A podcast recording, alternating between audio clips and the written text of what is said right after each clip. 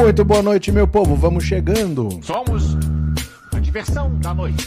Hoje é segunda-feira, 7 de agosto de 2023. Vamos chegando para conversar, vamos bater palma. Bater palma, ó, bater papo. Porque, claro que mais um escândalo tinha que acontecer com Jair Bolsonaro. A cara de pau é grande, mas não esconde o que está por trás, porque o Bolsonaro já tem 17 milhões que ele recebeu de Pix.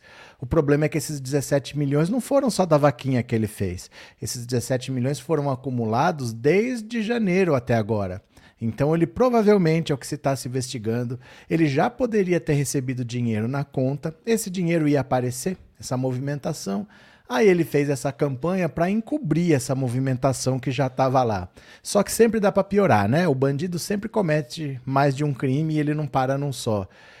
Perceberam também que o Bolsonaro agora está distribuindo esse dinheiro para a família, está fazendo pix para lá, pix para cá, está mandando dinheiro para um monte de gente. E um deles ele deu uma desculpa completamente esfarrapada. Ele falou que para um sobrinho dele, que é lá de Eldorado, a cidade onde ele nasceu, ele fez esse Pix que era para jogar na loteria. Ele trabalha numa lotérica, então ele mandou alguns milhares de reais para lá, que era para fazer aposta na Mega Sena. Bolsonaro está distribuindo pela família toda os milhões que ele recebeu em Pix. Gente, isso vai dar um problema para ele, porque assim, você não pode enriquecer do nada, né? Então, por exemplo, todo dinheiro que entrar tem que ter uma origem lícita. Eu tenho que declarar se eu fizer a doação para alguém, eu tenho que declarar que eu estou fazendo aquela doação. A pessoa que está recebendo também tem que declarar, porque aí vai ser a origem lícita do dinheiro. E provavelmente ele não está fazendo nada, ele só está mandando Pix para lá, Pix para cá. Tem milhões na conta que ele não consegue comprovar a origem. E o bicho vai pegar por lavagem de dinheiro e Vamos ver que crime que está por trás disso, porque se tem uma galera dando dinheiro para ele, vai que vem lá do garimpo ilegal, vai que vem de alguma outra fonte ilícita, tem outros crimes que podem aparecer. As investigações estão puxando e cada hora é um crime diferente que aparece. Agora é esse, ele está distribuindo o dinheiro que ele pediu para pagar multa, ele não pagou a multa e está distribuindo para a família, vai dar problema. Quem está aqui pela primeira vez, se inscreva no canal. Se você já é inscrito, mande um super chat, um super sticker, torne-se membro desse canal e se quiser contribuir com o Pix, o Pix está aqui na tela, dá aquela força pra gente. No final do vídeo eu vou ler as mensagens de quem mandou o Pix, valeu? História bem mal contada essa do Pix. Bora, vem comigo, vem comigo.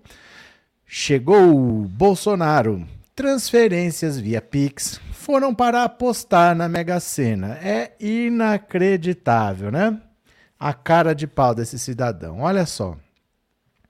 O ex-presidente Jair Bolsonaro disse que as transferências via Pix que realizou foram para apostar na Mega Sena. Isso é o que ele realizou, não é o que ele recebeu, tá? Em redes sociais nesse domingo, o ex-presidente rebateu uma publicação do Estadão que afirmou que ele teria dado parte da arrecadação que recebeu seus, de seus apoiadores para a família. Ele negou que as transferências foram feitas com as doações que recebeu. Isso não dá para saber, né? Não dá para saber, porque dinheiro não tem carimbo. Se eu der para você um milhão e outra pessoa der um milhão, aí você paga, você passa um milhão para o seu filho, não dá para dizer que o um milhão que você pagou é meu ou é da outra pessoa. É um milhão, né?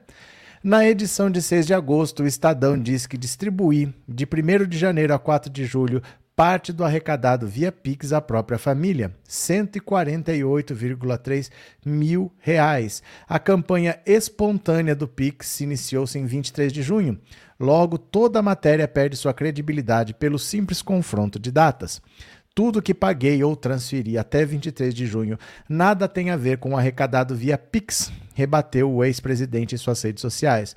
Vamos agora ajudar o Estadão sobre os valores suspeitos da movimentação a mim atribuídas. Desde o início do ano, 56 mil pagos à primeira-dama para despesas diversas delas, das duas filhas e da casa recebo duas aposentadorias e salário do PL. Aí ele vai detalhando, né? Em relação aos valores publicados pelo jornal, Bolsonaro disse que 56 mil pagos à primeira-dama foram destinados para despesas diversas das filhas e da casa. Ele ainda ressaltou que recebe duas aposentadorias e o salário como presidente de honra do PL. Na notícia, o Estadão afirmou que foram feitos 10 pagamentos para a ex-primeira-dama Michele, que somam R$ 56.073,10. Já os 14 mil que foram divididos em 17 transferências bancárias para o sobrinho, 14 mil reais para um sobrinho. Bolsonaro afirmou que o valor foi destinado a apostas na Mega Sena. Gente, quanto custa uma aposta? Ele passou 14 mil reais pro, pro sobrinho dele. Eu acho que custa 7 reais. Eu, então ele fez duas mil apostas. Duas mil apostas, né? 14.268,04. 17 Pix para o meu sobrinho que trabalha em lotérica em Eldorado. A maioria dos depósitos são múltiplos do valor da aposta de sete números da Mega Sena. Por duas vezes fiz a quadra nos últimos meses. Daí, na contabilidade, os valores não múltiplos. Bolsonaro também enfatizou que Osmar Crivellati não é seu parente. Ele é um dos meus assessores, desde 1 de janeiro lotado na cota do ex-presidente. O mesmo, por vezes, honra despesas minhas e eu reembolso via Pix. Lá vem, gente. O cara paga a despesa minha e eu reembolso via Pix. 11.543 destinados a Osmar Crivellati. Pronto um relatório do Conselho de Controle de Atividades Financeiras, o COAF, sobre as contas de Bolsonaro apontou recebimento de 17,2 milhões via Pix nos seis primeiros meses do ano. Segundo o COAF, só entre os dias 1 de janeiro e 4 de julho, o ex-presidente recebeu 769 mil transações via Pix, que totalizaram 17, milhões 196 mil R$ 5,80. O montante corresponde a quase todo o valor movimentado por Bolsonaro no período. De 18.498.532. O COAF afirma que as transações atípicas podem ter relação com a campanha de doações realizadas em junho para o pagamento de multas. Então, bem mal contada essa história. Porque quando perguntavam por que, que ele pagava as contas da Michelle em, em dinheiro vivo, lembra disso? Porque a Michelle tinha movimentações em dinheiro vivo. Aí ele falava que fazia isso porque era mais fácil. Aí perguntaram para ele, mas Bolsonaro, você se gabava de ser o criador do Pix? Você dizia que foi você que criou o Pix? Nem foi, foi o Banco Central que criou sozinho. Mas por que você não usa o Pix? Não, porque eu tenho hábito, porque eu tenho hábito. O Valdemar falou a mesma coisa. Todo mês ele saca 10 mil reais e deixa 10 mil reais em dinheiro com a esposa dele para pagar as contas de casa. Não faz um Pix também. Agora nós estamos vendo a farra do Pix. O cara que não usava o Pix com a própria esposa, agora está usando né? A desculpa esfarrapada não era essa, que ele fazia tudo em dinheiro vivo porque era mais fácil. Agora estamos vendo que ele faz tudo em Pix. Então as coisas não estão batendo mais, né? Gabriel, alguém com caráter e com cérebro acredita nas falas desse ser? Não, não. O Bolsonaro mentiu quatro anos na presidência, mais um ano de campanha em 2018, mais oito meses desse ano, e tem gente que ainda acredita nele. Isso não pode ser inocência, ingenuidade. Né? Não pode ser. É o método dele mentir, todo mundo sabe que ele mente, mas eles não ligam. Eles não ligam, eles não estão nem aí. O Bolsonaro mentir, ele pode mentir. Terezinha, se o Bolsonaro não for preso, precisa ser internado no hospício urgente.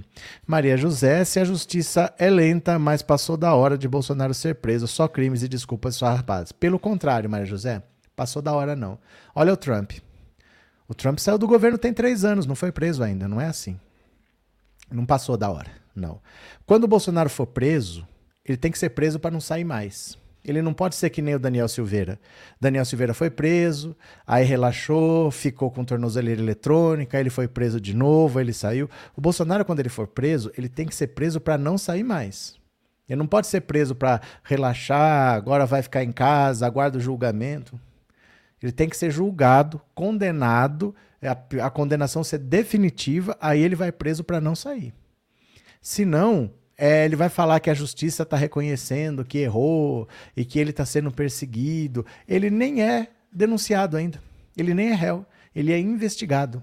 Então não passou da hora. Não há pressa. Não há pressa. Ninguém está com pressa, não. É só a gente mesmo que tem essa ansiedade, mas ninguém está com pressa, porque o processo dele tem que ser feito quando não tiver mais chance de voltar atrás. Para que não sobe nenhum rabicho, para que não sobe nenhuma vírgula fora do lugar. Tem que ser impecável para que nada altere.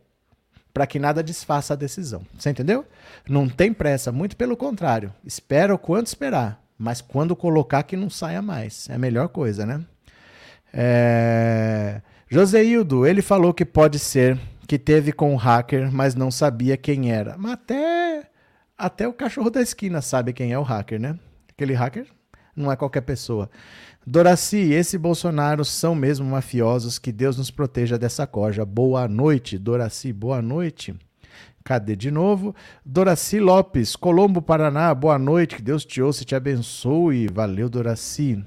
Terezinha, a justiça dos Estados Unidos é mais lenta do que a nossa? Não é que é mais lenta, é que é assim mesmo. É assim mesmo. É diferente quando você vê, é, por exemplo, eu andei na rua, o cara passou pelo outro, deu um tiro na cabeça do outro e fugiu.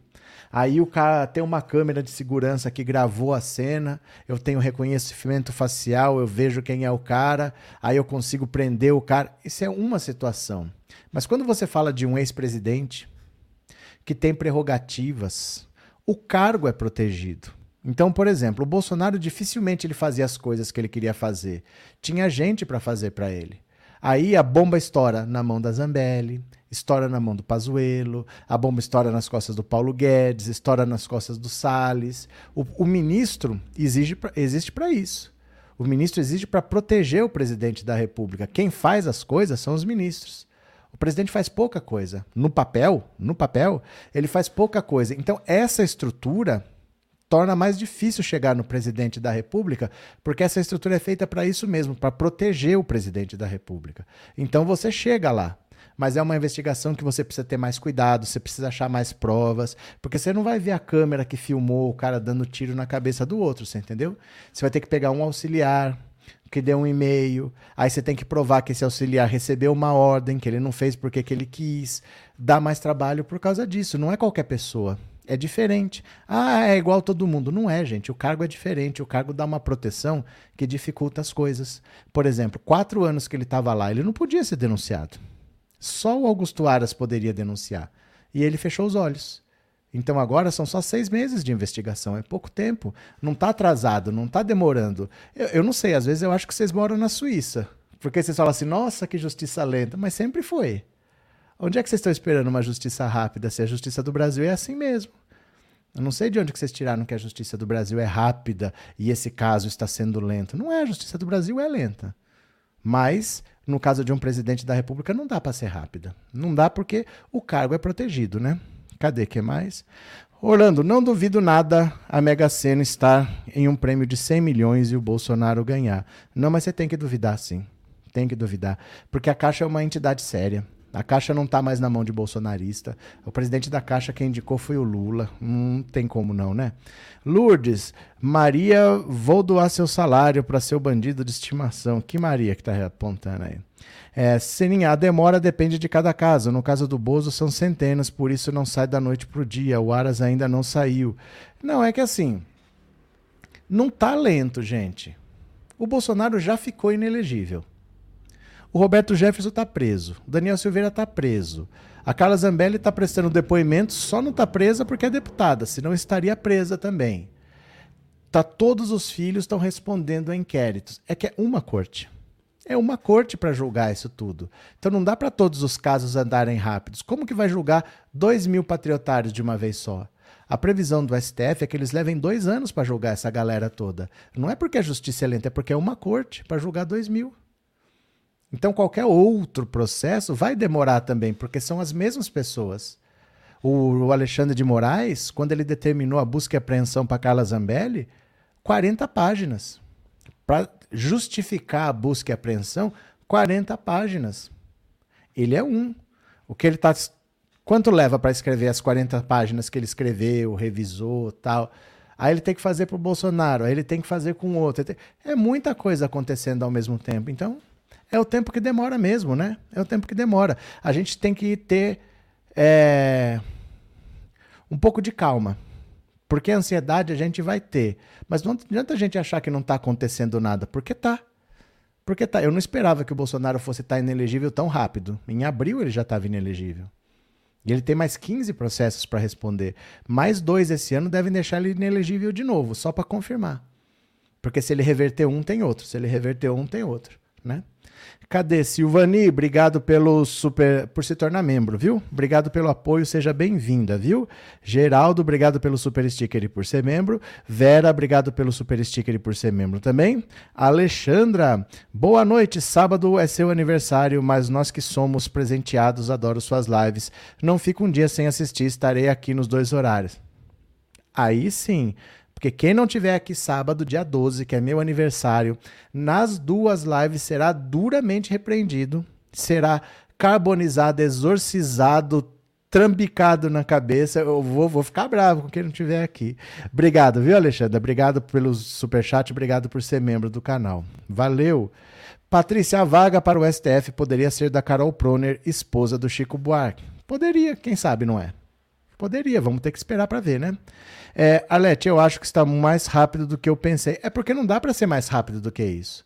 Não dá para, ó, não dá para ser como falaram para você. O Bolsonaro vai fugir para Dubai porque ele sabe que no dia seguinte ele estará preso. Não existe dia seguinte estará preso, gente. Não existe isso. Não existe. Conceição, estão programando 500 mil em Brasília no 7 de setembro. Quem? Sujeito oculto? Estão programando? Sujeito indeterminado? Quem que está programando? Não sei.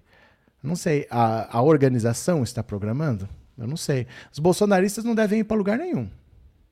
Eles não devem ir para lugar nenhum, eles estão com o rabinho entre as pernas. Vamos ver. Robson, o processo judicial não é uma corrida de 100 metros, mas uma maratona de 40 quilômetros. É, demora mesmo, gente, porque não pode errar. Você não pode correr o risco. Ó, o julgamento da Boate Kiss, depois de 10 anos, foi anulado. Depois de 10 anos, foi anulado. Imagina a frustração. Você pega o Bolsonaro, não, vamos ter que condenar, porque já passou da hora, não sei o que.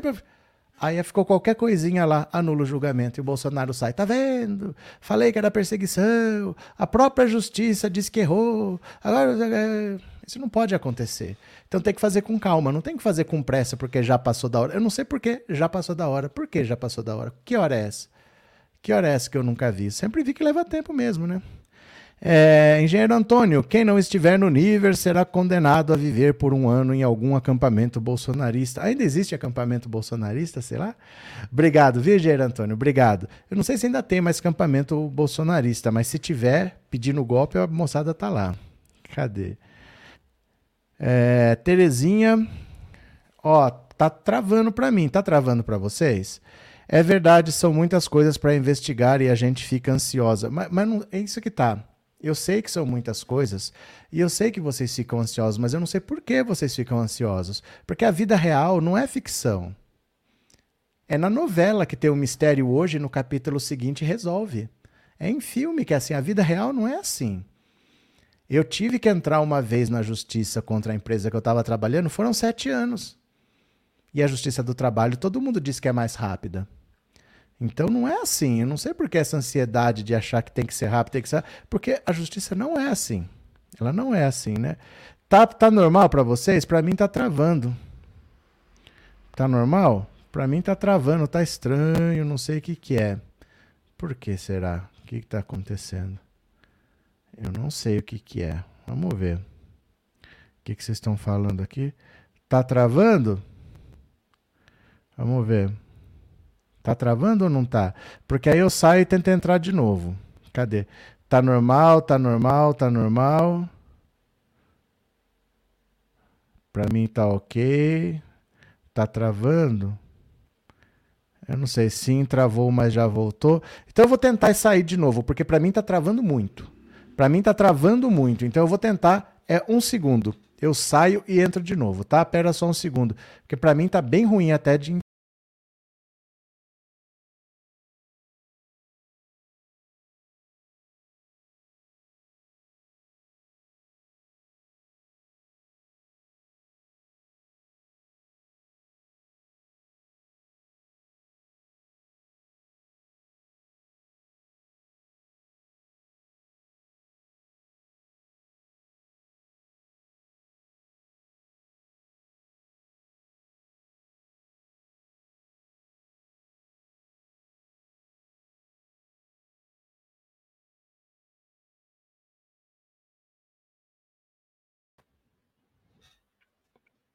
Ó, voltei.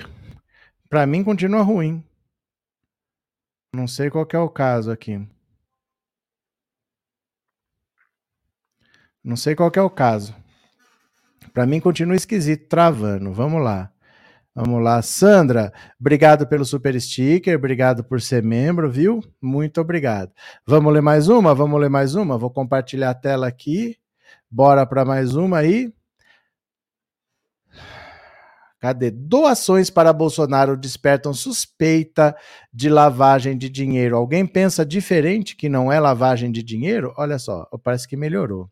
O Conselho, o COAF, identificou movimentações suspeitas envolvendo pequenas doações em Pix para Bolsonaro na mesma conta bancária em que o ex-presidente recebeu mais de 17 milhões. Segundo o jornal, o COAF destacou que uma amostra de 16 pessoas que fizeram Pix para Bolsonaro com valores pequenos, de um centavo até dois reais, em transferências apontadas como atípicas e que agora serão investigadas pela CPI do golpe. A circulação de dinheiro na conta pessoal de Bolsonaro levantou suspeitas de burla fiscal e lavagem de dinheiro, de acordo com o COAF, órgão responsável por comunicar às autoridades indícios de lavagem de dinheiro. Olha, o pessoal não entende às vezes por que, que tem esses PIX picadinho aqui, piques de valor baixo, porque às vezes uma movimentação maior eu faço sumir lá no meio, eu faço diluir se eu tiver vários piques pequenininhos. Tem uma empresa, por exemplo, que fez 62 transferências. Por que uma empresa faria 62 transferências? Porque da empresa tudo tem que ser declarado. Então, se eu vou fazer uma transferência, vai ter que constar no balanço da empresa. Então, se é uma, se são duas, se são 10, por que 62?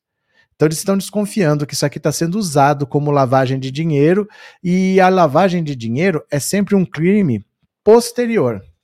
É sempre um crime que vem depois de um outro crime. Porque você imagina assim: eu trabalho com tráfico de drogas e todo dia eu ganho um milhão de reais. Esse dinheiro não tem uma origem lícita. Aí eu preciso ter um processo de lavagem de dinheiro que vai transformar esse dinheiro em dinheiro limpo. Então, para eu fazer a lavagem de dinheiro, tem que ter tido um crime anterior que gerou o dinheiro sujo. E o problema maior do Bolsonaro nem é a lavagem de dinheiro, é que crime é esse. Que crime é esse que está gerando esse dinheiro que o pessoal está mandando para ele? Porque essa generosidade, né? É, Wallace, esse de centavos está com cara de zoação. Então, não basta achar que está é, com cara, não. Tem que ver o que, que é, porque eles já estão com o alerta ligado. Antônia, o Bozo já entrou com pedido hoje STF. Pedido do quê? Cadê? É, Lindinalva, José Lemos, boa noite. Cadê? Uh, Bozo cada dia mais full, disse Lourdes. Demetrios, mas é possível identificar essa lavagem pelo Pix? Depende. Depende o que é. Tem coisa que dá para identificar, tem coisa que não dá, então depende o que é. Né? Porque, por exemplo, se eu mandar 10 reais para você, o que, que é? Não sei. Mas de repente eu mando 10 reais para você sempre que eu recebo um, uma, um dinheiro de alguém na minha conta, entendeu? Alguém me dá 100 reais e eu mando 10 para você. Alguém me bota 100 e eu mando 10 para você. Aí você começa a cruzar as informações e você começa a fazer algumas conexões, mas aí você tem que ver o que aconteceu. Será que isso aqui é comissão por aquilo ali? Por que, que entra aqui e sai ali? Então você começa a fazer conexões. Não dá para saber assim do, teoricamente, se dá para saber, depende do que, que aconteceu, né? É, Altelino, é muita cara de pau do inelegível, tá zoando dizer que foi para jogar. Foi o que ele disse, que é para jogar na Mega Sena. Bora para mais uma, bora para mais uma. Não vejo maldade em cotar, disse Bolsonaro, sobre Cid ter negado o Rolex recebido em viagem oficial. Isso aqui é outra cara de pau assustadora, porque ele disse que o Mauro Cid tentar vender o relógio não tem maldade nenhuma. Ó, o ex-presidente Jair Bolsonaro minimizou nessa segunda-feira o fato de seu ex-ajudante de ordens, tenente-coronel Mauro Cid, ter negociado a venda de um relógio Rolex recebido em viagem oficial por 300 mil. Espera aqui, só um segundinho. Pronto. A Comissão Parlamentar de Inquérito Mista do 8 de janeiro analisa e-mails de Cid negociando um relógio da marca Rolex recebido junto com um conjunto de joias durante uma visita à Arábia Saudita em outubro de 2019. Após almoçar com o prefeito de São Paulo, Ricardo Nunes, e o governador Tarcísio de Freitas na sede da prefeitura, Bolsonaro foi questionado pela imprensa sobre o assunto e respondeu ser natural alguém querer cotar alguma coisa na internet. Tudo que o TCU me pediu foi entregue, inclusive um relógio parecido com aquele. Essa resposta do Cid tem que ver com o advogado dele. Não vejo nenhuma maldade em você cotar o preço de alguma coisa. É natural. Ex-assessora da presidência Durante a gestão de Bolsonaro, Maria Farani, que aparece como interlocutora de Mauro Cid em conversa por e-mail sobre a venda de um Rolex, afirmou ao Globo na sexta-feira que o tenente-coronel pediu a ela uma pesquisa na internet de contatos de possíveis compradores para o relógio. De acordo com o material em posse da comissão, em 6 de janeiro de 2022, Cid recebeu um e-mail em inglês de uma interlocutora. Obrigado pelo interesse em vender o seu Rolex. Tentei falar por telefone, mas não consegui. Quanto você espera receber por ele? O mercado de Rolex usados está em baixa, especialmente para os relógios cravejados de platina e diamante, já que o valor é tão alto. Eu só quero ter certeza que estamos na mesma linha antes de fazermos tanta pesquisa. Então veja, na verdade, o Mauro Cid não pesquisou preço. Na verdade, a pessoa que falou com ele é que perguntou quanto você espera receber por ele. Então não é, ele não estava cotando preço, ele estava tentando vender, procurando compradores. Ó, obrigado pelo interesse em vender o seu Rolex. Quanto você espera receber por ele? Ele não está fazendo uma cotação. Se ele está fazendo uma cotação, é ele que faria essa pergunta. Quem está fazendo essa pergunta é a outra pessoa. Então ele não estava fazendo cotação, ele estava procurando compradores para o relógio. Em resposta, Mauro Cid disse que não possuía o certificado do Rolex, pois foi um presente recebido durante uma viagem oficial e que pretendia vender a peça por 60 mil. Pronto, ó. Ele está dando preço, ele não está falando, não está fazendo cotação nenhuma. Os e-mails não detalham o contexto do recebimento do relógio. Bolsonaro também foi questionado sobre o depoimento que a deputada federal Carla Zambelli deveria ter prestado à Polícia Federal nessa segunda, o que acabou não ocorrendo. Ele se esquivou do tema, disse não ter nada contra Zambelli e espera que ela explique tudo às autoridades. Eu estive com ela antes das eleições do ano passado. Depois disso, nunca mais estive com ela, nem atendi telefonema dela. Ela queria falar comigo um tempo atrás, nem respondi. Vamos ver o que acontece disso desse hacker que estou conhecendo melhor agora. Estou conhecendo melhor agora. Zambelli deveria prestar depoimento por suspeita de contratar um hacker para invadir as contas do ministro Alexandre de Moraes do STF e do Conselho Nacional de Justiça. A defesa da deputada alega não ter tido acesso ao processo. Olha, dizer não vejo maldade em cotar, ele não estava cotando nada. Porque quando você faz uma cotação, você pergunta quanto custa. Ali foi exatamente o contrário. Foi a pessoa do lado de lá que perguntou quanto ele esperava receber e disse obrigado pelo seu interesse em vender o seu relógio. Então ele não estava fazendo cotação. Ele, ela ainda perguntou se tinha certificado de garantia. Ele não perguntou preço. Ela é que deu o preço, né? Karim, obrigado pelo super sticker, viu? Obrigado de coração. Deixa eu ver se eu perdi mais alguém. Alexandre Antonino, obrigado pelo super sticker, obrigado por ser membro, valeu. Sandra, obrigado pelo super sticker e obrigado por ser membro, valeu. Acho que não perdi mais ninguém. Pronto, voltemos para cá. Mônica, boa noite, turma. Eu segue a foto no perfil em homenagem ao, à sua. Como é que é? em homenagem à sua 100 aniversário. Valeu, Mônica. Obrigado, viu? Obrigado de coração. Sábado é meu aniversário. Quem não estiver aqui será duramente repreendido, hein? Quem não estiver aqui, ó, eu vou falar nada para vocês. Bom, Vamos ver. Obrigado, Mônica. Desde a tentativa de explodir o quartel, ele sempre relativizou seus crimes. É, até aí você não pode esperar outra coisa, né? Você não pode esperar outra coisa porque é o Bolsonaro. O que, que a gente pode esperar? Ele vai confessar o crime? Não vai. Ele tá achando que ele vai escapar dessa, mas ele não vai escapar. O Xandão não vai deixar essa moleza para ele, né? Cláudia, haja óleo de peroba para tanta cara de pau desses dois, mandante e mandado. É, o bicho tá pegando para eles. O bicho tá pegando. O bicho tá pegando. É muito grave tudo o que aconteceu e tudo que eles já sabem. Eles já sabem, estão indo atrás das provas, mas saber eles já sabem. Todo mundo sempre sabe das coisas em Brasília, né? Bora para mais uma, bora para mais uma. Certificados de diamantes encontrados na casa de Mauro Cid intrigaram a Polícia Federal em maio, quando teve busca e apreensão na casa dele, gente. Eles encontraram certificados de diamantes. Mas que diamantes? Que diamantes? Quando no último dia 3 de maio a Polícia Federal fez uma operação na casa do tenente-coronel Mauro Cid, ficou intrigada com certificados de diamantes encontrados na cozinha do ex-ajudante de ordens de Bolsonaro. O documento serve para atestar a veracidade de uma joia, se a pedra preciosa é verdadeira ou não. No caso, os certificados haviam sido emitidos pela prestigiosa Sadiq Omar Atar Est, parceria dos luxuosos relógios Rolex, como recebido pelo ex-presidente que Cid tentou vender. Na mesma semana, a PF divulgou a apreensão de 35 mil dólares, equivalentes a 170 mil reais, na casa do ex-estudo de Bolsonaro.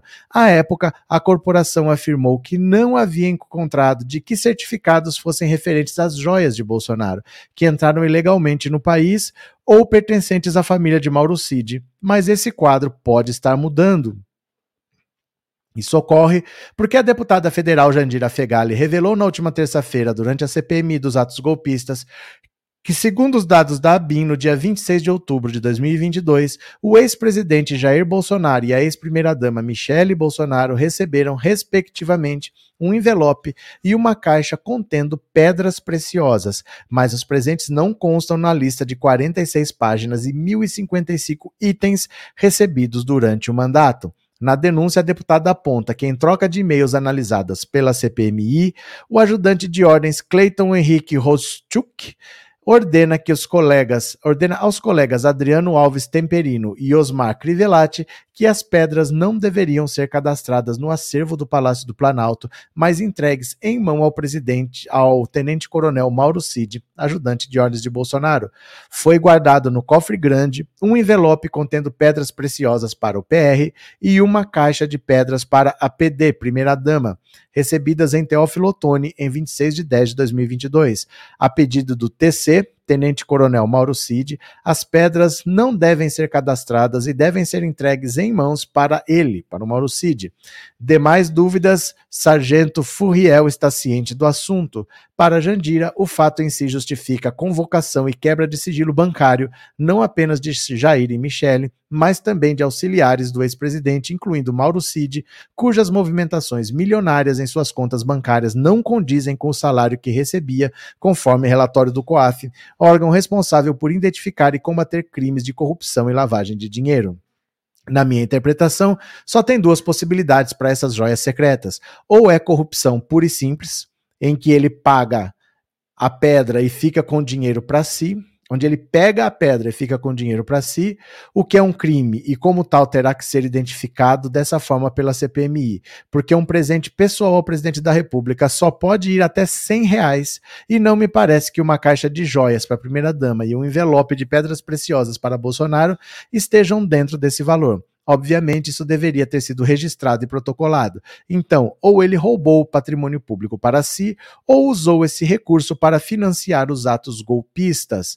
Nesse contexto, a quebra pela CPMI é, do sigilo telemático de Mauro Cid começa a revelar o destino dos presentes luxuosos recebidos durante viagens oficiais do ex-presidente. Uma troca de e-mails em inglês, datada de 6 de junho, mostra o militar negociando o Rolex. Então, olha só, quando eles fizeram busca e apreensão na casa do Mauro Cid, tinha certificado de pedras preciosas que são certificados que garantem a autenticidade da pedra, que aquela não é uma pedra falsa, pedra falsa. Estava na cozinha.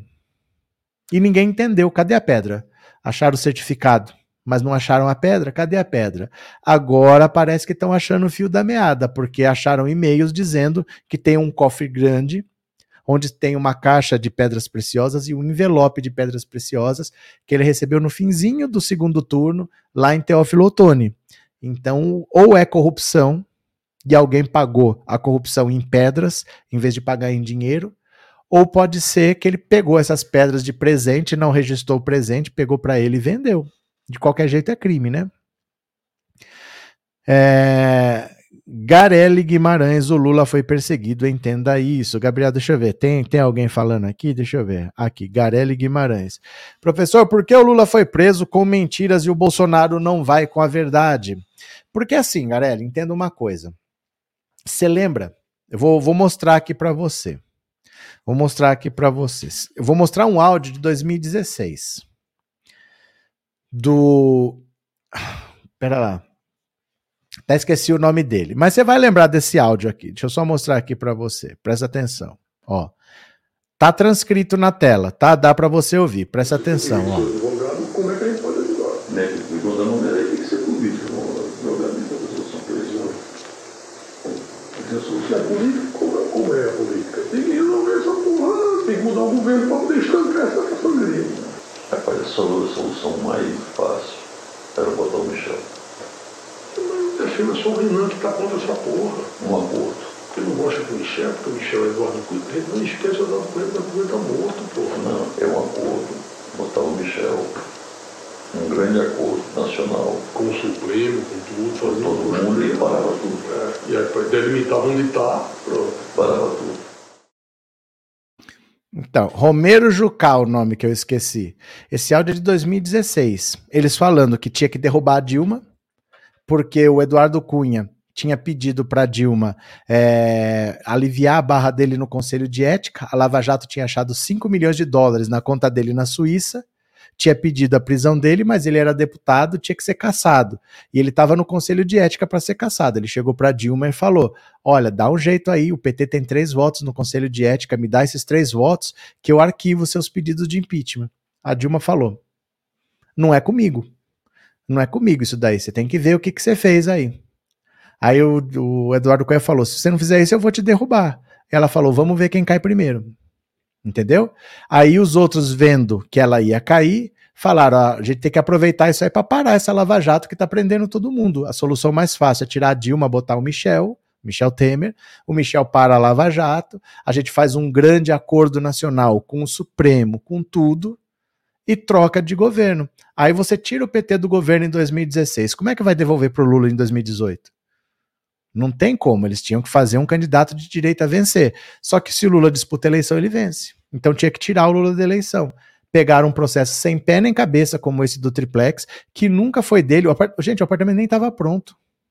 O apartamento sequer estava pronto. Ninguém usou aquele apartamento. Não estava pronto. Falaram que era do Lula e prenderam. O Sérgio Moro condenou tudo, porque tinha que acontecer antes da eleição. Não é assim, vamos ver, vamos fazer com cuidado. Tinha que prender o Lula antes da eleição mudaram o entendimento, porque não podia prender com condenação em segunda instância. O STF mudou o entendimento para permitir prisão após em segunda instância. Depois que passou a eleição, voltou ao entendimento antigo, aí soltou o Lula. Então tudo aconteceu diferente porque tinha que tirar o Lula da eleição. Não é o caso agora. Isso não vai acontecer toda hora, de você ficar invertendo, invertendo tudo de cabeça para baixo para prender alguém. Mas aconteceu em 2018. Então você não espere. Nunca compare o caso do Lula com o do ninguém, porque o Lula não pode ser comparado com ninguém. O que foi feito com ele foi: temos que tirar esse cara da eleição, senão ele vai vencer. E deixaram disputar em 2022, venceu. Se ele venceu o Bolsonaro presidente, que ele perderia para o Bolsonaro deputado? Claro que não, né? Cadê? Por causa disso, viu? Até o FBI estava metido nessa tramóia por causa do pré-sal. Gente, todo mundo investigou. Todo mundo investigou. A Suíça investigou, os Estados Unidos investigaram, Israel investigou e não apareceu nada contra o Lula. Cadê os imóveis do Lula? Cadê as contas no exterior do Lula? Cadê? Onde é que tá? Porque ninguém mostrou. Ninguém mostrou onde é que tá isso daí. Do Eduardo Cunha acharam, acharam 5 milhões no exterior. Do Bolsonaro já acharam, tinha conta nos Estados Unidos, tem uma casa no nome do Mauro Cid que ninguém sabe como é que ele comprou aquela casa sem ter patrimônio. Eles acham isso daí. O que, que acharam do Lula? Não acharam nada. Cadê os imóveis no nome da família, comprado com dinheiro vivo? Não tem. Não tem. A questão é essa, não tem. Pode falar o que quiser, mas não tem, né? É... Antônio, boa noite, bem-vindo. Cadê? Cadê? É Neuza. E fizeram escuta da Dilma. Sim, a Dilma foi monitorada, era no governo Obama. Até o FBI esteve metido, sim. É, Eneida, foi golpe no PT, com imprensa, com STF, com Marreco, com políticos, com tudo. Foi. Você não pode comparar a justiça com um golpe. Nunca a justiça vai ser como um golpe, porque ele tinha prazo. Tinha que tirar o Lula da eleição, né? Cadê? É, Luiz Carlos, é, chegou aí o Pix, esse foi para aprender quando eu puder, manda o melhor. Eu vejo no final da live, viu? Eu não fico olhando toda hora, porque tem que entrar no aplicativo, tem que pegar o celular para não parar a live. Mas no final, se chegou, você vai ouvir seu nome. Valeu, Luiz Carlos. Obrigado de coração, viu? Agradeço. Noel, na época do Lula foi Olha, o triplex não teve nada a mais. Cadê Mauro? É, que pena o Supremo ter participado disso. Será que o Zanin um dia poderá fazer isso também? Espero que não. Espero que não tenha mais nenhum golpe com o Supremo com tudo, né? Cadê Demetrios? E o Lula não pode nem declarar voto no Haddad. Não, ele não pode declarar voto, ele não pode dar entrevista. O Haddad não pode falar eu sou o Lula. O, a candidatura do Lula só foi impugnada em setembro, exatamente para não dar tempo do Haddad fazer campanha. Então eles só em cima da hora tiraram o Lula, deixaram o Lula ir, o Lula ir. Porque se tira antes, dá tempo do Haddad crescer na campanha dele e passar. Porque não tinha adversário, gente. O Bolsonaro só cresceu depois da facada. A facada foi no dia 6 de setembro. Foi a menos de um mês da eleição que ele cresceu. Mas estava enroscado ali atrás, estava todo mundo embolado, não tinha um candidato destacado. O Bolsonaro cresceu com a facada só. E mesmo assim, Seis dias antes do primeiro turno, precisou o Sérgio Moro soltar uma delação do Palocci que nunca foi homologada. Nunca foi aceita essa, delação porque não tinha prova de nada. E ele, mesmo assim, tornou pública seis dias antes da eleição para tentar influenciar, né? Então, o Lula podia vencer aquela eleição preso sem fazer campanha, para vocês terem uma ideia. Cadê? José da Graça, eu não acredito que essa Carla Zambelli essa onça pintada vai ser caçada porque esse conselho de ética é uma piada, eles não punem ninguém por causa do corporativismo. Engano seu. Não é assim que funciona. Sabe o que acontece? É que vocês veem uma coisa e vocês não analisam o contexto. Eu vou dar um exemplo para você. Vou te dar um exemplo que vai te fazer pensar.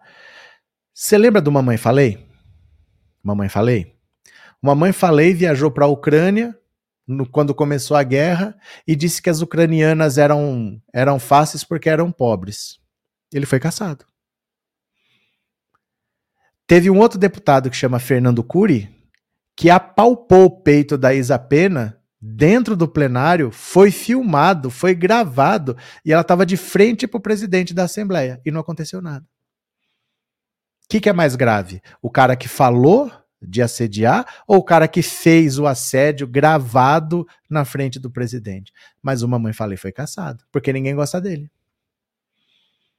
Então não é assim como você está pensando, ah, eles vão passar pano, eles vão fazer. Ninguém vai comprar essa briga com o STF, meu cara. Ninguém vai comprar essa briga com o STF. O STF está esperando a cassação para prender. Ela já estaria presa se ela não fosse deputada, igual o hacker.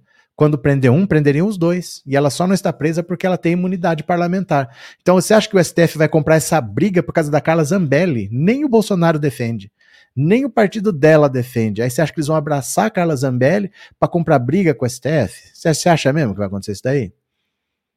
No caso do Mamãe Falei, vai te fazer entender como é que as coisas funcionam. É um julgamento político, não é um julgamento jurídico. Se eles acharem que dane-se, eles lavam a mão e que se ferre. Eles não ficam fazendo isso toda hora porque eu não quero que façam comigo. Mas num caso que nem o próprio partido está apoiando, nem o próprio partido dela apoia. Por que, que vão eles lá, o Conselho de Ética, vão querer segurar? Né? Cadê? É, verdade, Gabriel, sem falar do Daniel Silveira, que é outro exemplo. Tá preso também, né? É, muitos chamam Lula de ladrão. Será que ele processa? Ele tem mais o que fazer, Alexandre. Ele tem mais o que fazer. Porque não acham que a justiça é o STF. A justiça é, é o Brasil inteiro aí. Se o Lula, por exemplo, o Lula estava em campanha, um monte de gente chamando ele de ladrão. Você acha que ele vai fazer 5 mil processos? E aí vai aparecer em 5 mil audiências de conciliação? E aí depois tem 5 mil julgamentos, correndo o risco de perder?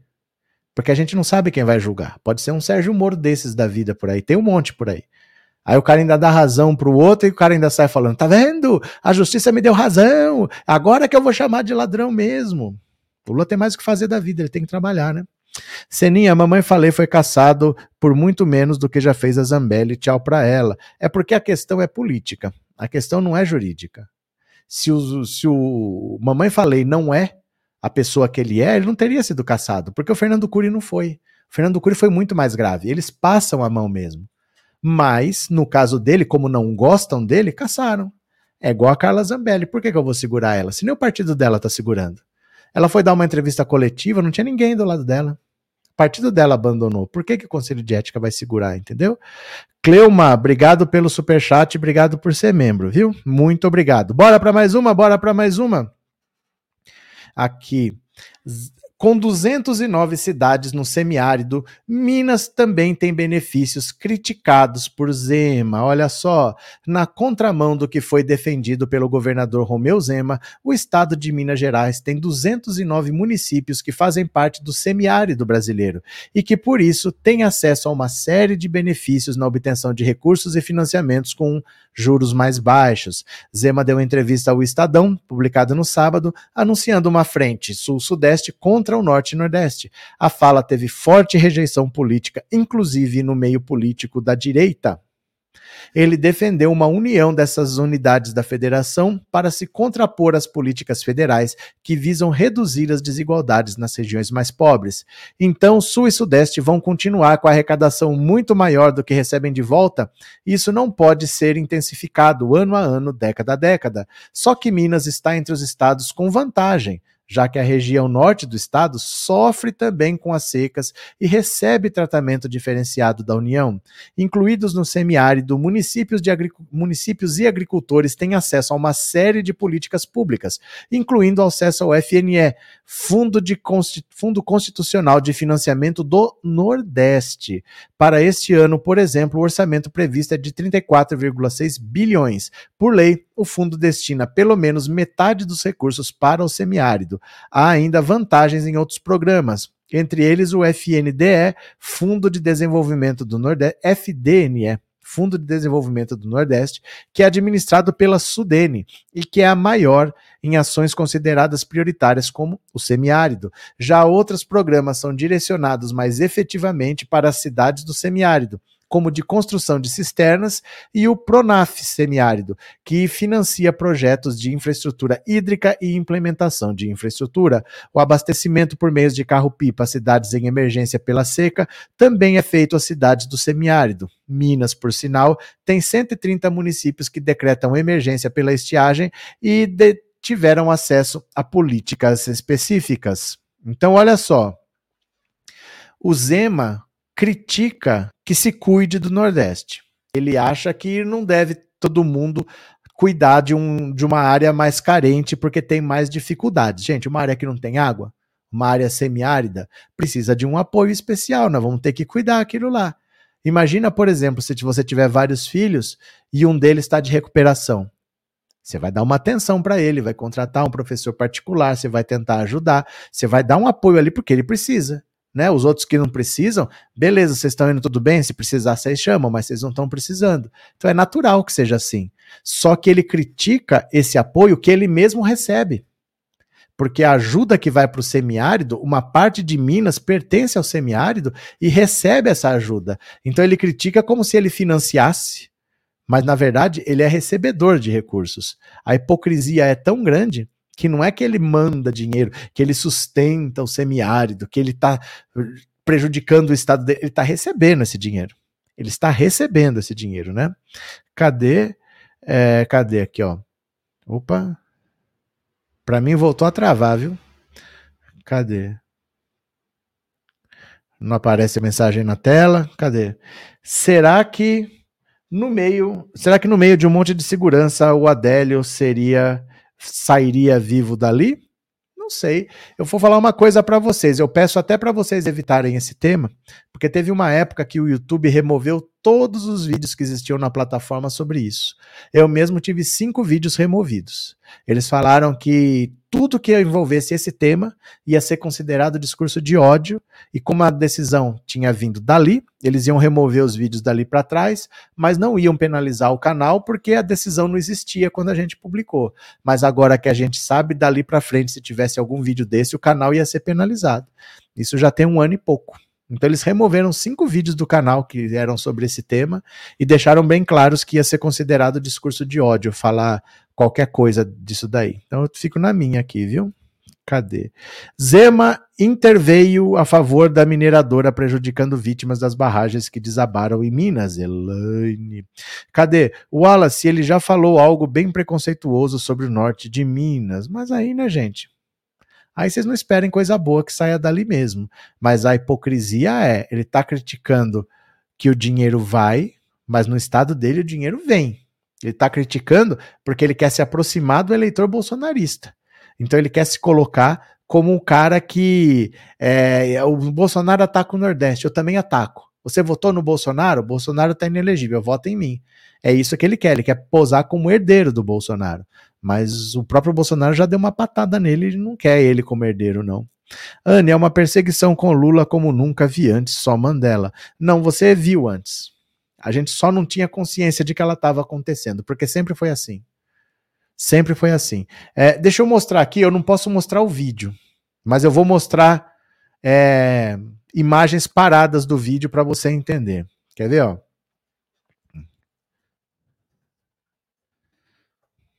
Deixa eu abrir aqui, pera lá. Ó. Deixa eu mostrar aqui. Em 89, que era o ano da disputa Lula-Collor, a Globo tentou. Gente, a Globo se deu ao trabalho de fazer uma novela para prejudicar o Lula. O Salvador da Pátria, que é a novela que tinha o Sassamo Tema, o Sassamo Tema era para as pessoas olharem e reconhecerem o Lula. Porque o Sassamo Tema era uma pessoa simples, que tinha sido. É, as, o povo gostava dele, ele era carismático, mas os políticos daquela cidade estavam envolvidos num escândalo e estavam com medo de não conseguir se eleger. Então pegaram o Sassamutema, que era carismático, e botaram lá para o povo votar nele. Mas depois que ele tivesse eleito, iam manipular. Então o recado da Globo com essa novela era assim: tá vendo? Você pega uma pessoa sem experiência e coloca lá, os políticos experientes vão fazer o que quiserem, ele vai virar um fantoche dos políticos. Esse era o recado. Então dá uma olhada aqui na abertura da novela, ó. Ó. Você lembra disso aqui do o Salvador da Pátria, eu vou mostrar as imagens paradas para não dar problema, ó. Ó, mostra o Nordeste, né, ó, ó é o Sassamutema andando. Isso aqui é meio como se fosse a campanha eleitoral, ó. Porque ele vai passando por cenários brasileiros, ó. Ó, vai passando, ó, passando pelo Centro-Oeste, ó. Ó, ele vai passando pelo centro-oeste. Aí vem um outro cenário aqui, mais, né? Um pouco mais fazenda, menos menos é, cerrado lá, ó, ó. Vai passando por um outro cenário. Aí termina em Brasília, ó. Aí termina Brasília, que seria o Sassamutema, no caso o Lula, sendo eleito presidente, ó. Ó. Ó. Essa era a abertura da novela do Salvador da Pátria.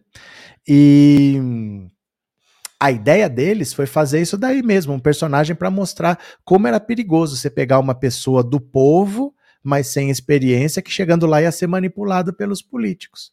Uh, deu polêmica porque o povo gostou do Sassamutema, e em vez de ficar contra, ficou a favor e ajudou a campanha do Lula. Aí o pessoal reaça estava achando que a Globo fez essa novela para ajudar o Lula eles tiveram que mudar a trama da novela, ele não ia mais ser presidente da República. Aí ele virou prefeito de Tangará para tentar descolar um pouco da história, mas deu polêmica, é que a gente não acompanhava.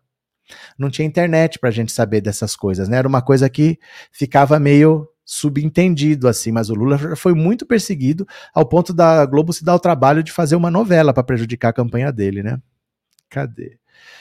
É, Mônica, eles fazem de tudo muito bem pensado. É porque essas a repercussão da TV era muito maior do que hoje. Então, naquele tempo, você atingia tanta gente que se uma fração pequena entendesse o recado, era muita gente. Então, hoje já não tem mais tanto efeito, mas naquela época, você mandar uma mensagem dessa no ano eleitoral, pouca gente associando já ia espalhar a notícia e as pessoas iam entender. Só que o efeito foi contrário, né? O efeito foi contrário, porque as pessoas gostaram do Sassamutema porque era o Lima Duarte, né? Era um ator muito conhecido, as pessoas gostavam de tudo que ele fazia, então as pessoas ficaram do lado do Sassamutema, não ficaram contra. E começaram a falar: não, a gente tem mais é que votar no Lula mesmo, olha aí, ó, né? Queremos um cara assim, um cara simples, um cara honesto e que não tenha passado com esses políticos. E aí o pessoal reaça começou a falar: não, mas vocês fizeram essa novela para ajudar o Lula? Porque tá ajudando o Lula. Aí eles tiveram que mudar, ele não, não se tornou mais presidente da República. Na abertura da novela, o final da caminhada ainda é em Brasília, mas ali ele virou só prefeito de Tangará, né? Cadê? É, esse personagem Sassá ainda tinha uma namorada loira, inteligente e bonita, exatamente igual ao Lula. É, era a Maite Proença, né? Era a Maite Proença. Verdade, José Gonçalves. Emilson, quiseram fazer uma farsa de Bolsonaro na Record, café em copo, distrato e um francês pobrezinho. O que aconteceu, Emilson? É, Sassá era muito honesto e humilde e ganhou o carinho de todos, disse a Tânia. É, Solange, essa Globo não é do bem, gosta de manipular o povo brasileiro. A televisão e o rádio também eram muito influentes. O Sassá e a professorinha ficou a coisa mais legal da novela, o tiro saiu pela culatra. O tiro saiu pela culatra, mas a Globo teve que dar um jeito. Porque as pessoas estavam achando que a novela era para ajudar o Lula. Então ela, o pessoal ficou revoltado, teve pressão e a Globo mudou o final, porque ele era para virar presidente da República, mas ele virou só prefeito de Tangará. Não sabia Trevosa, mas você tem idade para saber? Você já assist, você assistiu essa novela? Porque muito, ó, esse daí já tem mais de 30 anos, né? Isso aí deve ter sido de que ano essa novela aqui? De 89, né? Ah, eu perguntando se eu acabei de falar que é durante a eleição de 89, então tem 34 anos já. 34 anos.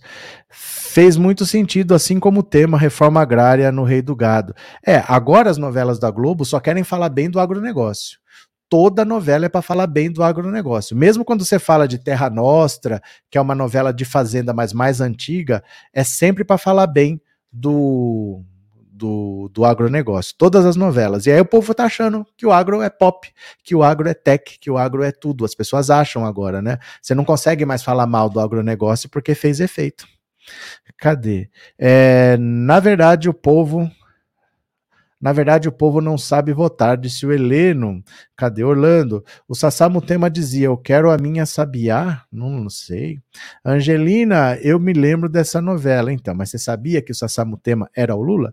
Altelina, na época não assistia muito, só aos sábados, não me ligava nas questões políticas. Mas mesmo que você se ligasse, não era tão simples de você relacionar, porque a gente tinha menos acesso à informação, né? Você não tinha internet, você não se comunicava com as outras pessoas, era difícil você se ligar. Pouca gente se ligou na época, né? Cadê? Será que o Lima Duarte sabia dessa história da Globo? Óbvio. Óbvio. Lógico que sabia. Lógico que sabia, mas ele é funcionário, ele tem que fazer o papel dele, né? Ele não vai fazer um assassino porque ele não concorda com o assassinato, ele vai fazer, é o trabalho dele, né? Roseli, perceberam que não se ouve mais os bolsonaristas xingar os repórteres da Globo. É porque o ambiente relaxou. Sem o Bolsonaro todo dia no cercadinho, alimentando a gadaiada de fake news, sem o gabinete do ódio, porque não tem mais dinheiro né, estatal, não tem mais verba pública pagando o salário desses caras, diminuiu bastante, né? Bastante. Tiago, vocês pegam muito no pé da Globo. Meu Deus, foi graças à Globo que o Bolsonaro caiu. Verdade. Foi graças à Globo que o Bolsonaro caiu. Se eu fosse o candidato, a Globo teria me feito vencer a eleição, né? O Lula não tem nada a ver com isso, não.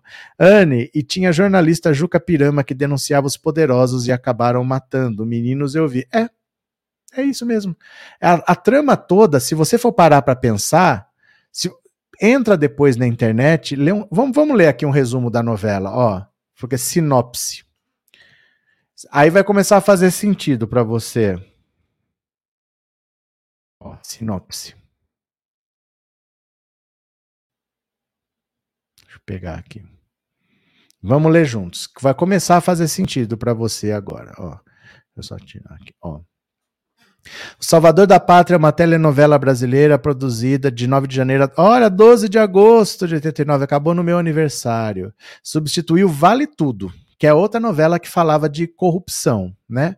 Sinopse: O deputado federal conservador Severo Toledo Blanco, o homem mais poderoso da região de Ouro Verde, escolheu o ingênuo, simplório e analfabeto boia fria Salvador da Silva, o Sassamutema, para casar-se com sua amante, Marlene, tentando desviar as atenções de seu adultério.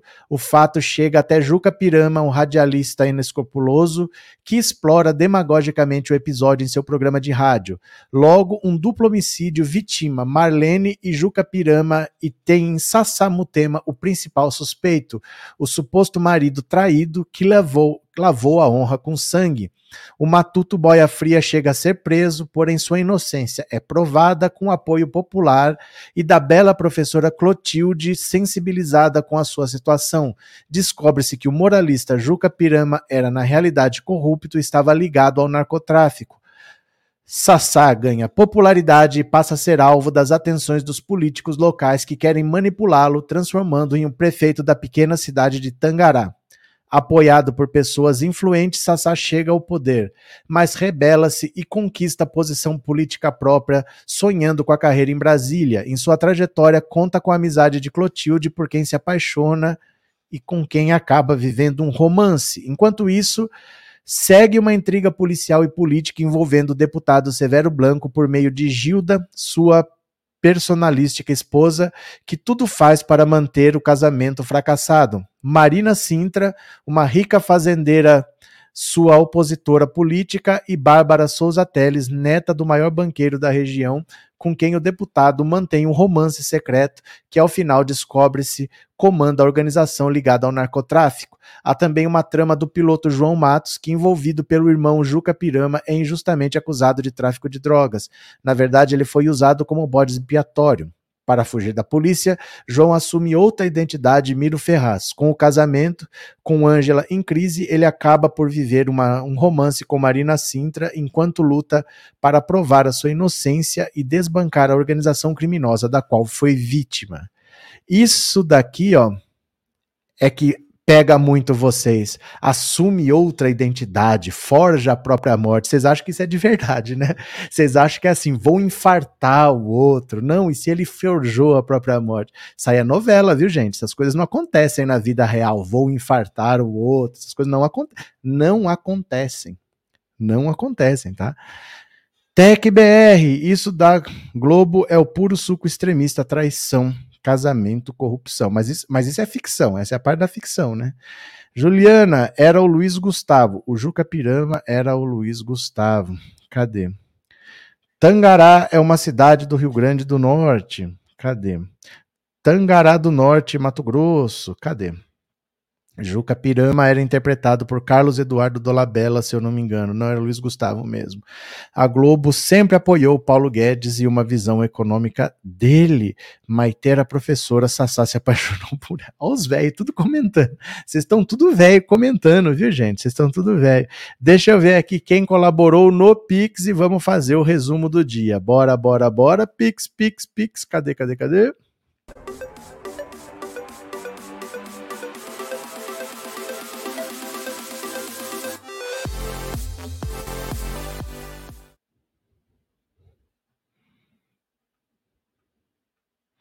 Cadê? Tô abrindo o aplicativo aqui, viu? Cadê?